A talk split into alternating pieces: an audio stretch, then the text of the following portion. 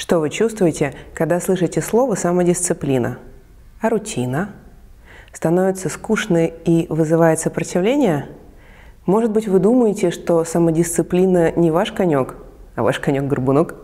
Привет! Я Мария Симонова, ментор-коуч Академии экспоненциального коучинга Михаила Саидова компании Think Meta. И сегодня мы поговорим с вами, пожалуй, о самом важном компоненте в системе шагов к успеху – о самодисциплине. Что же это такое? Определений можно найти много. Поделюсь своим.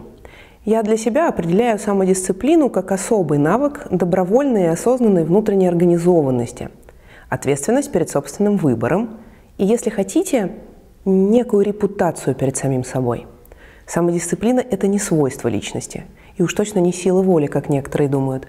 Это навык специфическим образом организовывать движение к цели в соответствии с глобальными внутренними ценностями – в одном из прошлых выпусков мы с вами уже говорили о том, что именно отделяет людей от жизни их мечты.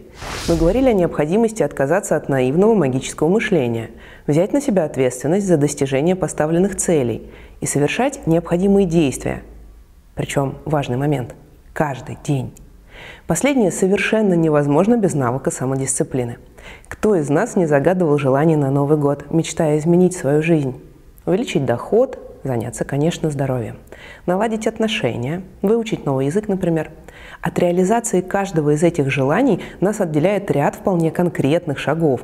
И проблема большинства людей, которые никак не могут воплотить свои мечты, чаще всего заключается в отсутствии системных, регулярных действий. Давайте разбираться, почему же так происходит. Ведь, казалось бы, мы все искренне хотим изменений, готовы действовать, но часто бросаем начатое, не дойдя до нужного результата, и тем самым рушим и без того хрупкую репутацию перед собой.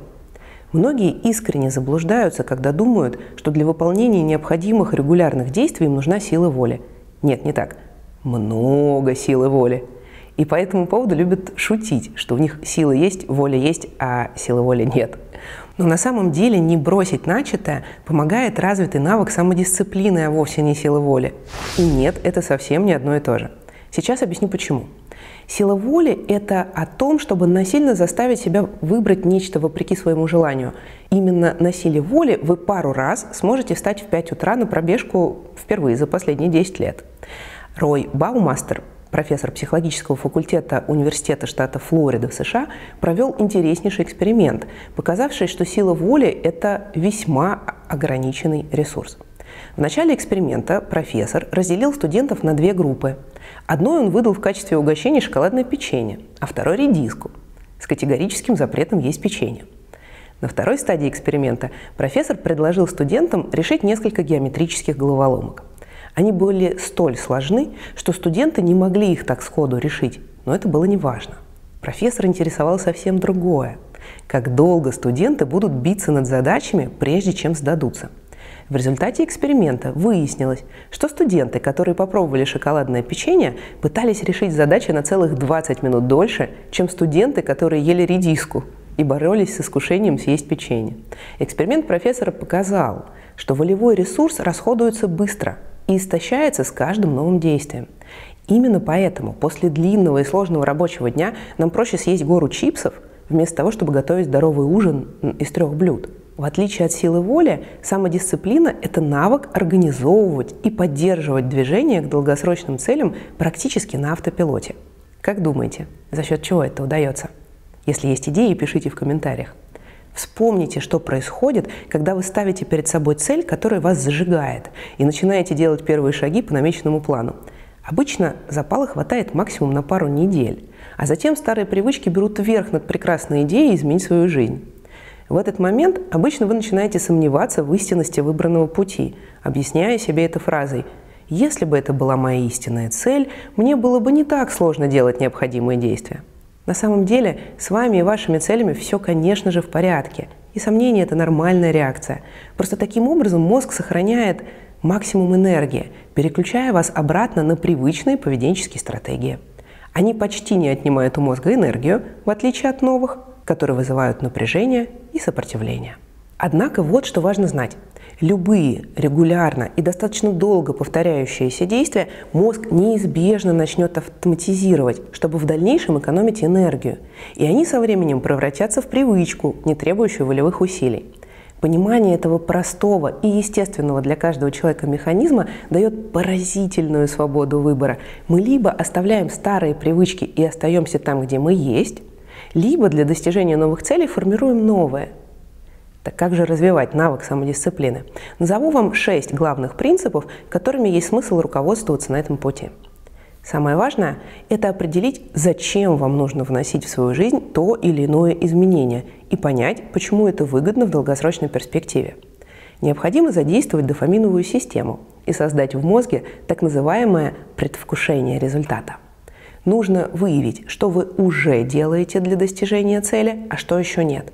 Вот несколько вопросов, которые вам помогут. Что я уже делаю для достижения моей цели? Что я могу делать, но пока не делаю – Какие маленькие действия, которые я буду выполнять ежедневно, помогут достичь мою цель? На основании ответов составьте подробный план новых небольших действий. Согласно современным исследованиям, этот шаг повысит вероятность достижения цели аж на 62%.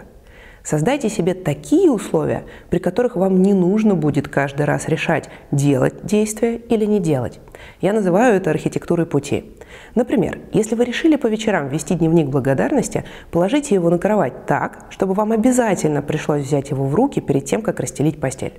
Таким образом, вы, во-первых, не будете забывать о новой привычке, а во-вторых, взяв в руки дневник, заполните его с гораздо большей вероятностью. Наши клиенты в школе жизни, кстати, учатся создавать для себя условия, при которых мозгу не нужно выбирать, действовать или нет. И за их опытом очень интересно наблюдать. Кто-то ложится спать в удобном спортивном костюме, чтобы тело не сопротивлялось холоду при раннем подъеме на тренировку. Кто-то выбрасывает из дома все сладкое и безальтернативно заполняет холодильник полезными продуктами. Кто-то на время работы убирает все гаджеты в такое труднодоступное место, что иногда потом сам не может отыскать. То есть самодисциплина задействует еще и творческую составляющую мышления, а это всегда вызывает прилив вдохновения и, конечно, азарт. То, какие эмоции вы испытываете относительно рутинных дел, зависит от того, как вы об этом думаете. Можно думать о том, насколько это скучно, и неизвестно, когда будет результат. А можно превратить рутину в веселую игру со своими правилами и бонусами и создавать предвкушение удовольствия от самого процесса. Мозгу нравится мгновенное вознаграждение, и этим можно воспользоваться. Например, мы не раздумываем о том, скучно ли нам каждый день чистить зубы, согласитесь. Наградой для нас служит обычно что? Ощущение свежести, аромат зубной пасты и возможность широко улыбаться приятным нам людям. Придумайте себе награду, и дело пойдет на лад.